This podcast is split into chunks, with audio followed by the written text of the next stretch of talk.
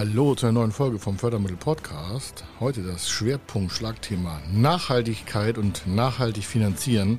Und was das bedeutet, hier ein erster Einblick. Und zwar auf der einen Seite gibt es äh, sogenannte ESG-Kriterien. ESG bedeutet Environment, Social Governance. Also das sind drei Begriffe, also Umwelt, Soziales und Unternehmensführung.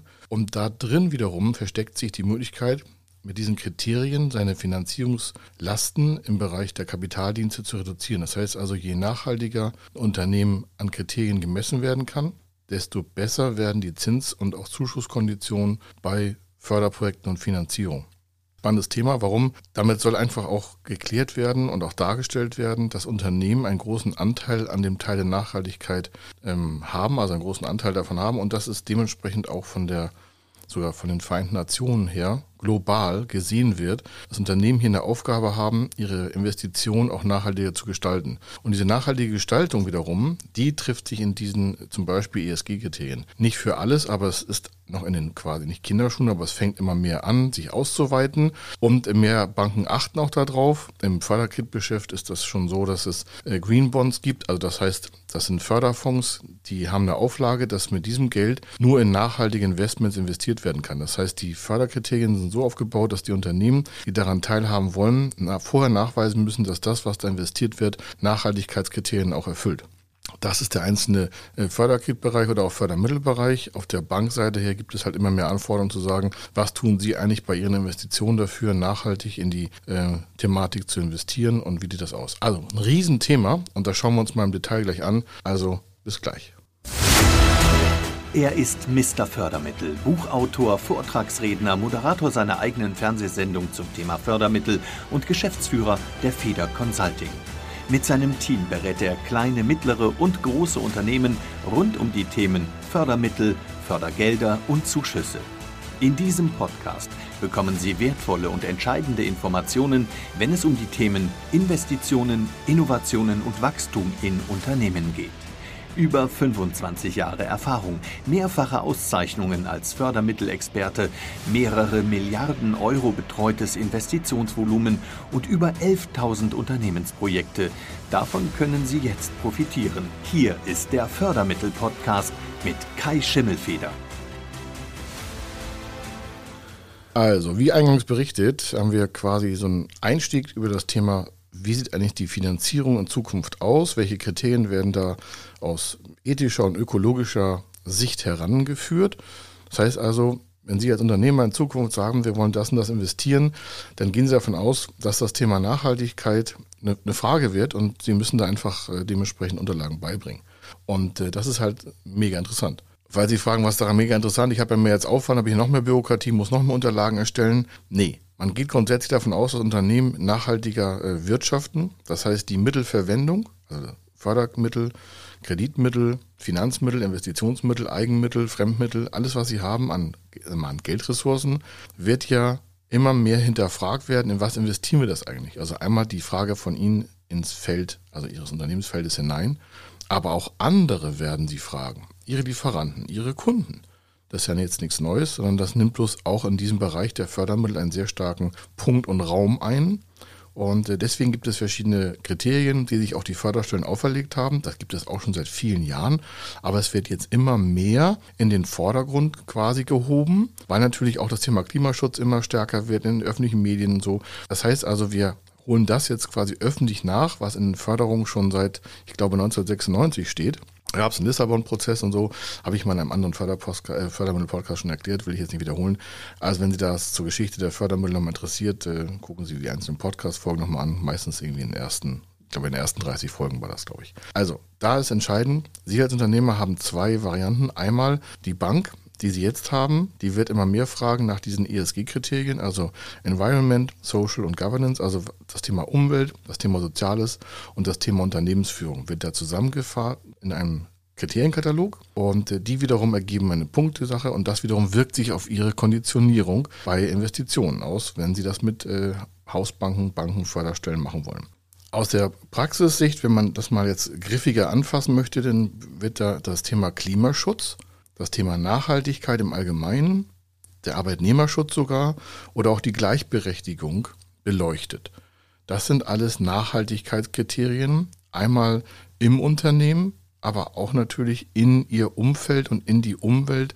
Deswegen ja auch Environment, also dementsprechend äh, der Bereich dieser ganzen Umwelteinheiten, die nicht Umwelt als Natur nur gemeint, sondern auch das Umfeld herum. Alles, was um sich herum läuft, müssen Sie vielleicht so als nicht mehr als Bla sehen, sondern als globalen Zusammenhang. Und wir sind alle ein Teil dieses Nachhaltigkeitssystems. Warum? Wir leben ja alle in der gleichen Welt, also auf der gleichen Erde. Und äh, ich weiß, dass einige stärker und einige schwächer ähm, belastet sind, Länder und auch Menschen davon. Aber, also vom Thema Nachhaltigkeit und CO2-Reduzierung zum Beispiel, aber es sind halt viel breiter gefasst. Also vorne gibt es Kriterien und äh, die beziehen sich auf diese Punkte. Ein Schwerpunkt ist halt die CO2-Reduzierung, also die Reduzierung des Ausstoßes von CO2. Und äh, da schauen wir uns auch gleich mal Förderprogramme an. Ich habe Ihnen eine ganze Menge mitgebracht, damit Sie einfach mal auch ein paar Impulse bekommen. Und das soll dieser Podcast auch schaffen, dass Sie merken, okay, das hat schon so viel Raum eingenommen. Spätestens jetzt mache ich mir mal Gedanken, wie ich meine Investitionen in Zukunft auch selber führe.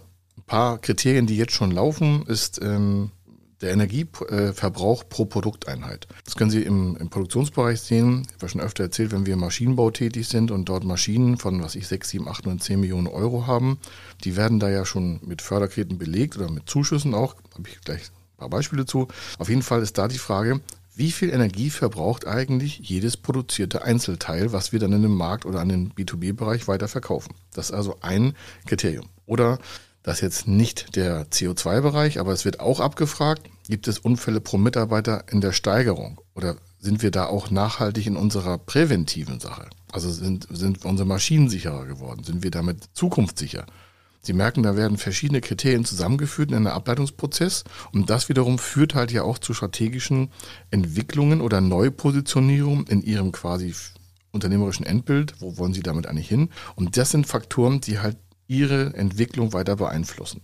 Ein ganz kleiner Teil, ich weiß, der wird bei unseren Vorträgen und Workshops, die wir dazu machen, wie man das von der Nachhaltigkeit Finanzierung aufbauen kann, immer leicht belächelt. Aber bei Unternehmen mit viel Schriftverkehr, die viel Rechnungsversand haben oder früher hatten, wird gefragt, wie viel Anteil haben eigentlich noch unsere Kunden an Papierrechnungen? Da sagen sie, was ist denn das für ein lächerlicher Faktor? Ich sage, naja, stellen Sie sich vor, ein Unternehmen hat 30.000 Rechnungen im Jahr, mal von den äh, Postzeichen, also von den Kosten des Postvertriebs mal abgesehen, da ist ein Umschlag, da ist Druckertinte. Die Druckertinte hat ja irgendwie aus einer Maschine, nennt sich Drucker, hat ja Wärme produziert.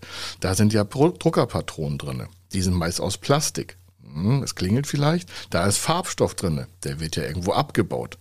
All diese Dinge, alleine dieses Thema, da können wir stundenlang in die Eingeweide solcher Prozesse eintauchen. Warum? Weil wir das ja seit 25 Jahren diese Entwicklung sehen. Es ist ja jetzt nicht neu, nur in der Öffentlichkeit wird das immer weiter nach vorne getrieben. Für uns ist das normal, dass das berücksichtigt wird. Sie merken also, diese Frage, wie viele Anteile unserer Kunden haben noch Papierrechnungen, ist ein Faktor Nachhaltigkeit. Und Sie merken, bei großen Zahlen reden wir ja auch von irgendwann von Tonnen von CO2, Verringerung von Plastik, Verringerung von Abbau von Rohstoffen für Fahrpatronen, von Stromverbrauchen, von Wärmeentwicklung. Stellen Sie sich vor, Sie haben ein Unternehmen mit, äh, was ich, 500, 600 Druckern, weil Sie ein größerer Automobilzulieferer sind oder Sie sind selbst der Automobilkonzern. Dann reden wir schon von Tausenden weltweit. Und dann merken Sie, huch, wie viel Papier wird denn da verbraucht? Und dann reden wir von Holzabbau und wir reden von Recycling und von tausend Sachen.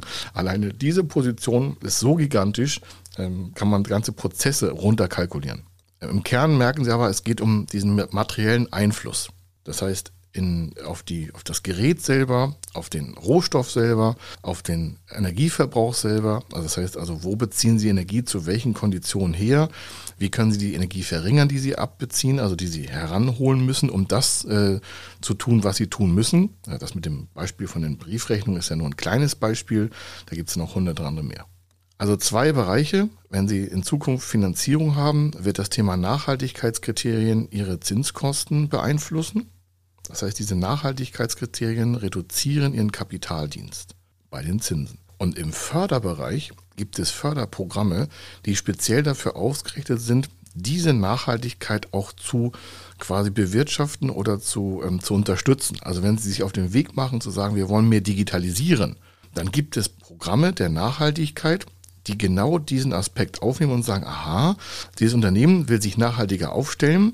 Darüber geht es in digitalisierte Geschäftsprozesse und da fördern wir, was ich von der Webseite bis zur Automatisation, bis zum Prozesssteuern, bis zur internen Digitalisierung mit Innovationsansatz, bis zur digitalisierten Schnittstelle, bis zu sektorübergreifenden Bereichen, also so Wärme, Luft, äh, Logistik, und dann geht es immer weiter, weiter, weiter, weiter, weiter bis hin zu Produktionsanlagen, Gebäuden, Gewerbestrukturen mit nachhaltiger Bewirtschaftung und sowas. Und das gucken wir uns gleich mal ein Förderprogramm an, damit Sie auch noch weitere Impulse bekommen und sich auf den nächsten Schritt machen können. Denn das Thema Nachhaltigkeit geht ja nicht mehr weg. Also das, man kann sagen, es interessiert mich alles gar nicht. Ich mache so, wie ich es gestern gemacht habe. Ich sage, ja, das ist okay.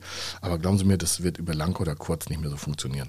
Und warum wird das nicht mehr funktionieren? Naja, die meisten Unternehmen in Deutschland sind halt klein und mittelständisch oder sogar so klein und mittel. Das heißt, wir reden hier von 90 Prozent der Unternehmen in Deutschland, also von den 3,6 Millionen Unternehmen in Deutschland, die wir haben.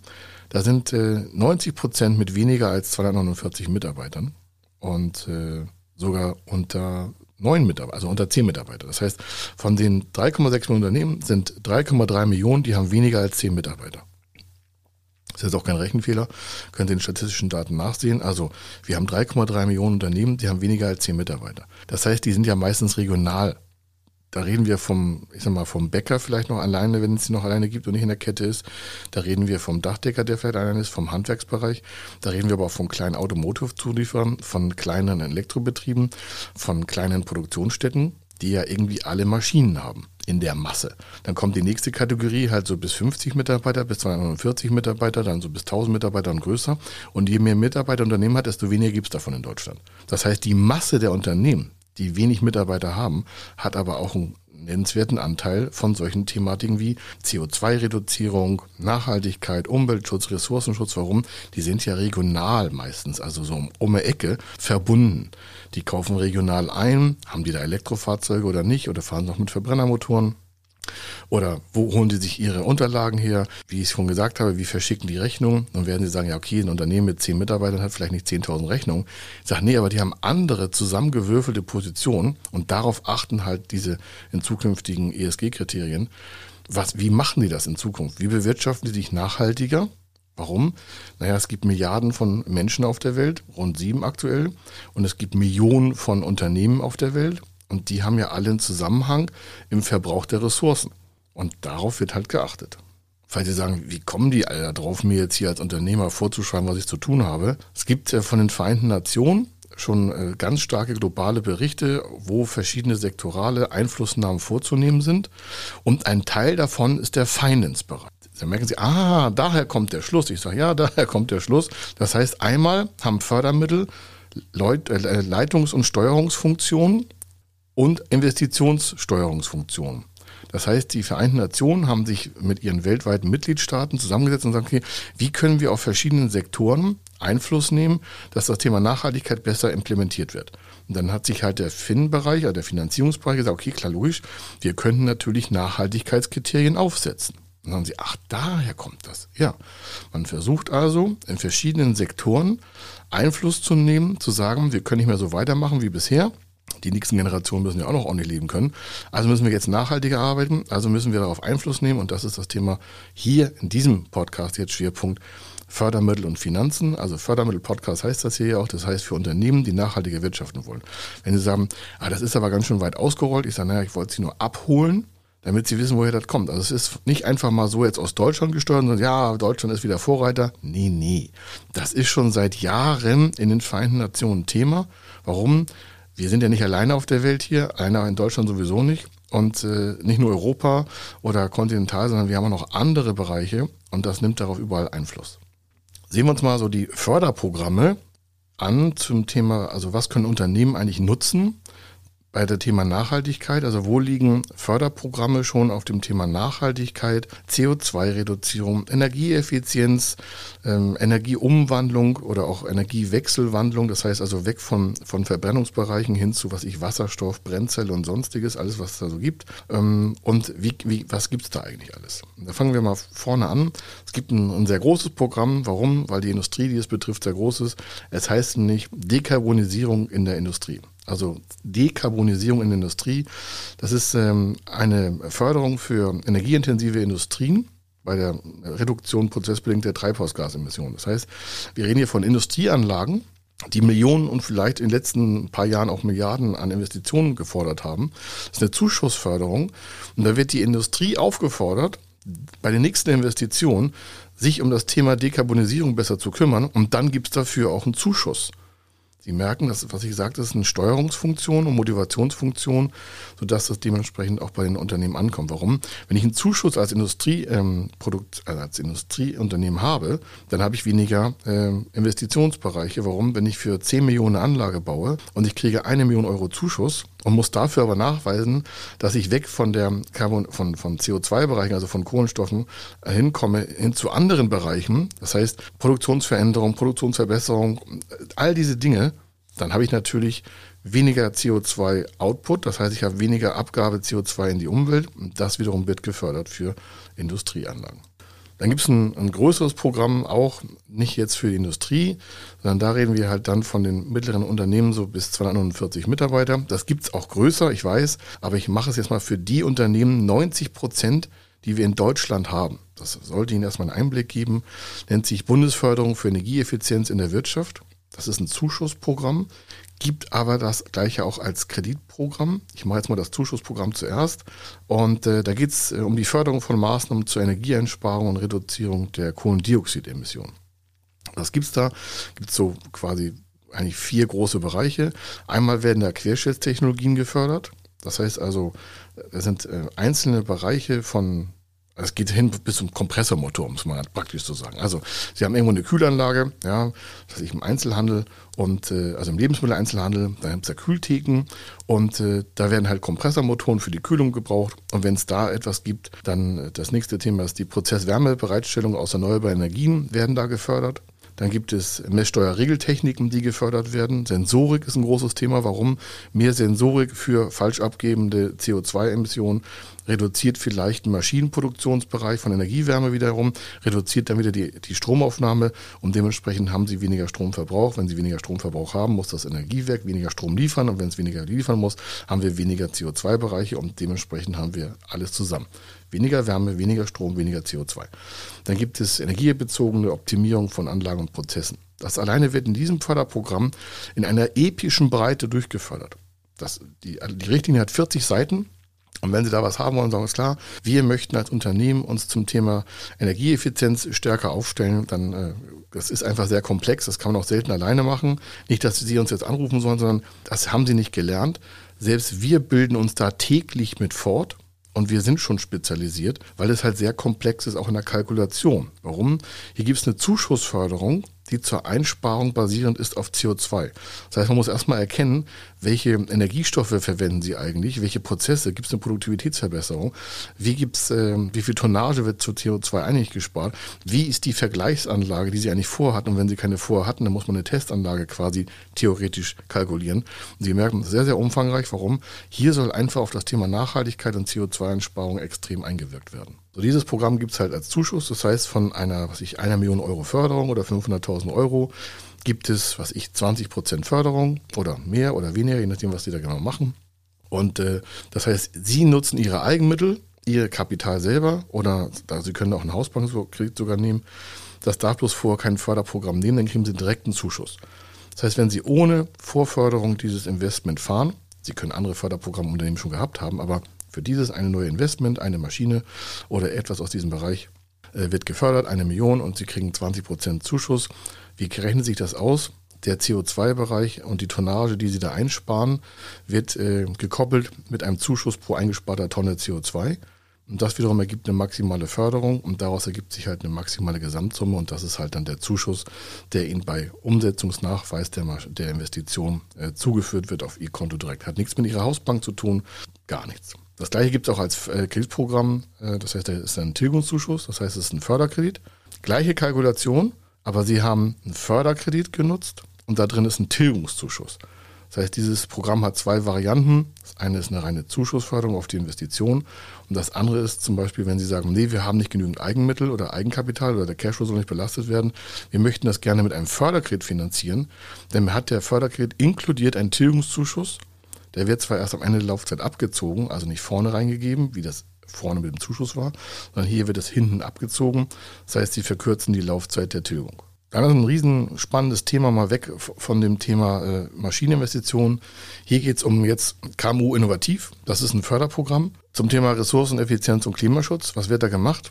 Das sind äh, risikoreiche FE, also Forschung und Entwicklungsvorhaben. In, Im Kernbereich sind es vier Bereiche, die da gefördert werden. Wir reden hier von Zuschüssen von 50 Prozent auf risikoreiche Forschung und Entwicklungsvorhaben. Ein Bereich ist Rohstoffeffizienz ja? und ein anderer Bereich ist Energieeffizienz und Klimaschutz. Ein anderer Bereich ist ein ganz neues Thema, nachhaltiges Wassermanagement. Ein vierter Punkt ist nachhaltiges Flächenmanagement. in diesen vier Bereichen kann man forschen und entwickeln als Unternehmer. Das heißt, das Unternehmen, Sie, wenn Sie Unternehmen sind, sagen klar, wir wollen in dem Bereich Ressourceneffizienz und Klimaschutz neue Sachen entwickeln. Dann gibt es dafür einen Zuschuss und zwar 50 Prozent. Stellen Sie vor, Sie haben ein Entwicklungsprogramm vor, haben eine grobe Planung gemacht, kostet, was weiß ich, 500.000 Euro. Dann gibt es 250.000 Euro rund Zuschuss im Kernbereich immer auf die Personalkosten. Sie merken schon, aha, vorhin haben wir doch was von Maschinen gesprochen und von, von CO2-Einsparung. Sag ich, ja, hier geht es jetzt gar nicht mehr um die CO2-Einsparung direkt bei Ihnen im Unternehmen, sondern hier geht es darum, dass Sie neue, ähm, ressourceneffizientere, klimaschutzoptimierte äh, Bereiche investieren. Also Sie entwickeln die neu und dafür gibt es einen Zuschuss. Und zwar ist das ganz interessant. Warum? Das gibt schon sehr, sehr lange. Das ist eine Förderung aus dem groben Bereich der, der Struktur FONA nennt sich das. Das ist äh, Forschung aus nachhaltiger Entwicklung. Das hat also einen extra Programmnamen, weil es halt so elementar ist. Wenn Sie sagen, wo, wo kriege ich das Geld her? Ja, das ist beim Bundesministerium für Bildung und Forschung. Dann sagen Sie, was hat denn das damit zu tun? Ich sage, ja, da ist es aufgehängt. Nicht mit Ihrer Bank. Hat mit Ihrer Bank nichts zu tun. Warum? Wie soll Ihre Bank Ihnen 250.000 Euro Zuschuss schenken? Und Sie hören, ah ja, genau, das hat er mal erzählt, der Schimmelfeder. Gibt so wenig Programme bei den Banken. Ja, genau. Das ist auch nicht böse gemeint, sondern eine Bank verkauft Kredit, das ist deren äh, Job. Und so Förderstellen geben halt Zuschüsse, damit solche Themen getrieben werden. Dann gibt es einen, einen Riesenbereich. Und warum ist der so riesig? Weil es uns alle betrifft. Und zwar gibt es eine Zuschussförderung für die Entwicklung, Gestaltung und Akzeptanz umweltschonender Konsumgüter. Das Stichwort ist Konsumgut. Das heißt, da wird insbesondere die Förderung äh, vorangetrieben für langlebige Konsumgüter und deren Herstellung und Nutzung. Und zwar unter der Berücksichtigung, dass dieses Prozedere und das, das Konsumgut, was da erstellt wird, das langlebige, nicht sofort Verbrauchsgut, sondern Konsumgut im, im langlebigen Bereich, mit wenig Umweltbelastung einhergeht. Das heißt also, nehmen Sie mal ein Sofa. Das ist so ein klassisches Beispiel. Das können Sie hier für 3,50 Euro irgendwo kaufen. Da wird Holz zusammengeschlagen. Von wo es herkommt, weiß keiner. Ob es verseucht ist oder nicht. Wie es hergestellt wurde. Welche Umweltbelastung das im Vorfeld schon konstruiert hat. Wer das abgebaut hat mit Kinderarbeit und sowas. Und da will ich gar nicht drüber reden. Aber Sie merken, ich kann etwas ganz, ganz billig haben. Da muss ich aber auch davon ausgehen, dass es vielleicht nicht so super gelaufen ist, bis es bei Ihnen im Wohnzimmer sitzt. Also das Wohnzimmer. Und sie also das Sofa, also sitzen dann auf einem Sofa. So, das heißt, sie haben so eine Billig-Variante. Und das muss nicht billig heißen gleich schlecht und teuer gleich gut. Es gibt auch gute, hochwertige Lieferanten, die arbeiten überhaupt nicht im Umweltschutzbereich. Also darum geht es gar nicht, sondern ich rede mal von einer ganz billigen hergestellten Sitzmöglichkeit. Sofa genannt. Oder sie kümmern sich als Verbraucher drum und sagen, wo kommt das eigentlich her? Wo kommt der Stoff her? Wie wird der eigentlich verarbeitet? Wo, wo kommen die Materialien her? So, das können Sie von der Verbraucherseite her natürlich organisieren und sagen, ne, ich kaufe das gar nicht mehr. Und wenn das alle Menschen machen, dann ist dieser Absatz dieses Produktes halt hops. So haben wir alle Einfluss drauf. Es sind nicht immer die anderen, die Verantwortung haben, sondern wir haben so unsere Verantwortung ja selber. Auf der anderen Seite ist es hierbei ein Förderprogramm. Das Förderprogramm bezuschusst jetzt nicht den Endverbraucher, sondern bezuschusst das Unternehmen, dass das Konsumwelt, äh, dass das Konsumgut selber besser herstellt, indem es umweltschonender produziert wird. Und da wiederum gibt es die Entwicklung dieses Prozesses.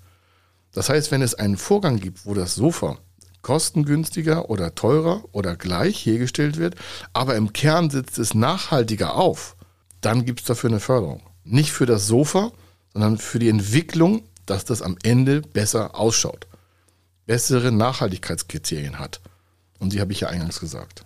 Dann gibt es äh, für viele vielleicht eher langweilig, es, es gibt einen zinsverbilligten Kredit, also einen Förderkredit von der KfW, die KfW Mittelstandsbank, ähm, die hat ein KfW Umweltprogramm und da werden Investitionen in Umweltschutz und Nachhaltigkeit sowie auch Vermeidung und Verminderung von Umweltbelastung gefördert. Das heißt, stellen Sie vor, auch da wieder meistens Maschine, Ja, das ist ein plastisches Beispiel. Warum? Das kann man sehen. Irgendwas wird da produziert. So, und jetzt wird dieses, dieses, äh, die Maschine wird vielleicht äh, energieeffizienter aufgerüstet. Oder es wird ähm, drumherum, also die Abwärme wird vielleicht genutzt. Und die Investition, um die Abwärme zu nutzen, muss ja einer bezahlen. Jetzt kann das Unternehmen das selber bezahlen. Oder sagt sich, nee, dann nutzen wir ein Förderkredit für. Wenn sie diesen Förderkredit aber nutzen möchte, weil der Zins verblicht ist, und wir reden hier von 1% und drunter weg, dann muss es halt Anforderungen erfüllen. Sie merken, aha, das ist eine Anforderungserfüllung. Ja, klar, logisch. Und dann gibt es ein Förderprogramm. Dann gibt es äh, aus 2016 noch, da gab es das erste Mal einen Anstoß, ein Energieforschungsprogramm aufzusetzen. Das haben die dann wirklich anderthalb, fast zwei Jahre gebraucht, das zusammenzustellen. Sie merken, Förderstellen sind auch nicht mehr so, so schnell. Und das läuft seit 2018. Wie es dann jetzt weitergeführt wird, äh, dementsprechend nach, nach äh, Politik, ist noch was anderes. Aber im Kern läuft es immer noch. Das hatte 1,3 Millionen, im, äh, Milliarden, Entschuldigung, 1,3 Milliarden äh, regelmäßig zur Verfügung gestellt. Und zwar geht es da um die angewandte Forschung, Entwicklung und auch Demonstration von Energietechnologien. Da wird was geforscht. Da wird keine Maschine investiert. Da wird Personalkostenförderung betrieben, um einem Unternehmen, das in diesem Bereich Geld ausgeben will, um neue Prozesse, Geschäftsmodelle, Geschäftsverfahren, Prozessentwicklungseinheiten zu entwickeln, auf, auf die Strecke zu bringen. Das heißt, da werden Unternehmen gefördert, die ins Risiko gehen, Personal zu nehmen, was sie vielleicht schon haben, oder Neues einzustellen, um diesen Bereich zu erforschen und neu zu entwickeln. Also ein riesen Milliardenprogramm, jährlich, jährlich neu aufgesetzt, äh, damit es uns allen Menschen besser geht. Weil wenn keiner daran forscht und keine neue Sachen entwickelt, wird es ja nicht besser. Gibt das nächste, gibt noch eine Kälte-Klima-Richtlinie. Da geht es darum, dass äh, Kälteerzeuger mit äh, nicht halogenisierten Kältemitteln in stationären Kälte- und Klimaanlagen und auch in Fahrzeugklimaanlagen, Busse und Bahnen, Deutsche Bahn, Sie merken, großer Themenbereich, gibt es eine Zuschussförderung. Warum? Wenn das natürlich reduziert wird, äh, dann haben wir weniger ähm, äh, Umweltbelastung. Und äh, deswegen gibt es eine Zuschussförderung. Es ist auch wieder ein Steuerungselement zu sagen, okay, wir wollen alle das Thema Nachhaltigkeit besser auf die Schiene setzen oder besser auf die Bahn setzen oder besser überhaupt als Kälteerzeuger darauf einwirken, dass wir da dementsprechend umweltschutzorientiert arbeiten. Eigentlich müsste es selbstverständlich sein, aber das kostet immer viel Geld. Und damit das besser und schneller geht, also es geht hier um Geschwindigkeit, äh, mehr Nachhaltigkeit zu produzieren, deswegen gibt es diese Förderprogramme. Da gibt es noch viel mehr in diesem Bereich. Ja. Ich möchte noch abschließend einen Bereich hinsetzen, da geht es um das Thema Wasserstoff, das haben wir ja noch gar nicht gehabt, also schon mal in einem Podcast, aber nicht in diesem Thema Nachhaltigkeit. Es gibt ein äh, nationales Innovationsprogramm Wasserstoff- und Brennstoffzellentechnik und äh, der Schwerpunkt ist nachhaltige Mobilität. Das ist ein Zuschuss. Da geht es auch wieder um Personalkostenförderung. Warum? Weil da soll etwas entwickelt werden, was noch nicht vorhanden ist. Also gibt es ja auch keine Maschinen, sondern da gibt es Menschen, die sich auf den Weg machen, oder erstmal, da gibt es Unternehmen, die Menschen haben, Mitarbeiter genannt, die sich auf den Weg machen, das Thema Wasserstoff- und Brennzellen, Brennstoffzellentechnologie weiter zu erforschen, um im Thema Nachhaltigkeit äh, Mobilitätsschwerpunkte aufzurüsten. Das heißen, wie kriegen wir mehr vom Thema Wasserstoff- und Brennstoffzellentechnologie in das Thema Mobilität? Und dann fangen wir mal jetzt zum Schluss ganz, ganz, ganz vorne an. Also wenn eigentlich noch gar nichts vorhanden ist, jetzt kurz festhalten, es gibt einen Ideenwettbewerb Wasserstoffrepublik Deutschland. Das ist jetzt kein Witz, mir auch nicht versprochen. Ideenwettbewerb Wasserstoffrepublik Deutschland. Und da geht es um die Grundlagenforschung grüner Wasserstoff. Grundlagenforschung da können Sie vielleicht nochmal das Thema äh, mit dem Podcast anhören. Da hatten wir die TRL, die Technology Readiness Levels.